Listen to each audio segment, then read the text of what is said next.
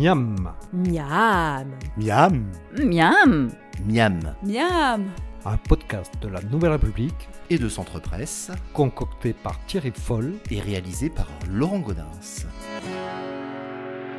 Alexis Lévesque, bonjour. Bonjour. Vous êtes maraîcher, vous êtes maraîcher à Vendeuvre. Tout le monde vous connaît.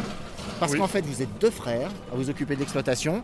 Vous êtes au marché Notre-Dame ce matin Oui, et j'ai entendu dire que votre frère était à Neuville et à Châtellerault. En fait, vous partagez le territoire. tout à fait. Aujourd'hui, notre produit star sera la betterave. Oui. Et la betterave crapaudine, qui a la caractéristique d'être plutôt longue. Tout à fait. Voilà.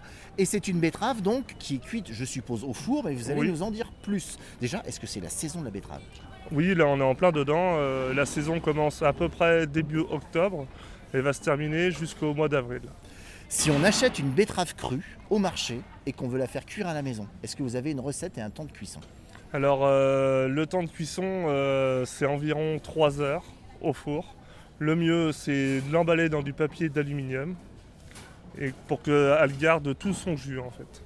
Et après il y a une autre recette euh, qui est plus ancienne, c'est dans le, la cuire au feu de bois. Donc là c'est pareil, on la met dans du papier d'aluminium et on laisse ça au feu. Par contre avec un cure-dent, il faut vérifier que le cœur soit bien bien cuit. À la cendre, effectivement, c'est parfait. Mais on va faire avec les moyens du bord. hein. À la maison, maintenant, euh, c'est pas tout le monde qui a une cheminée. Aujourd'hui, la betterave va nous servir d'amuse-bouche pour notre repas de fête. Je vous propose de l'apprêter donc en apéritif.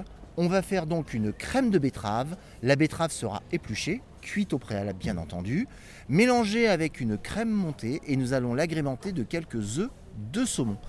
Et vous allez voir que cette crème de betterave que l'on va servir en verrine sera une base magnifique pour commencer votre repas de Noël de façon très légère et diététique.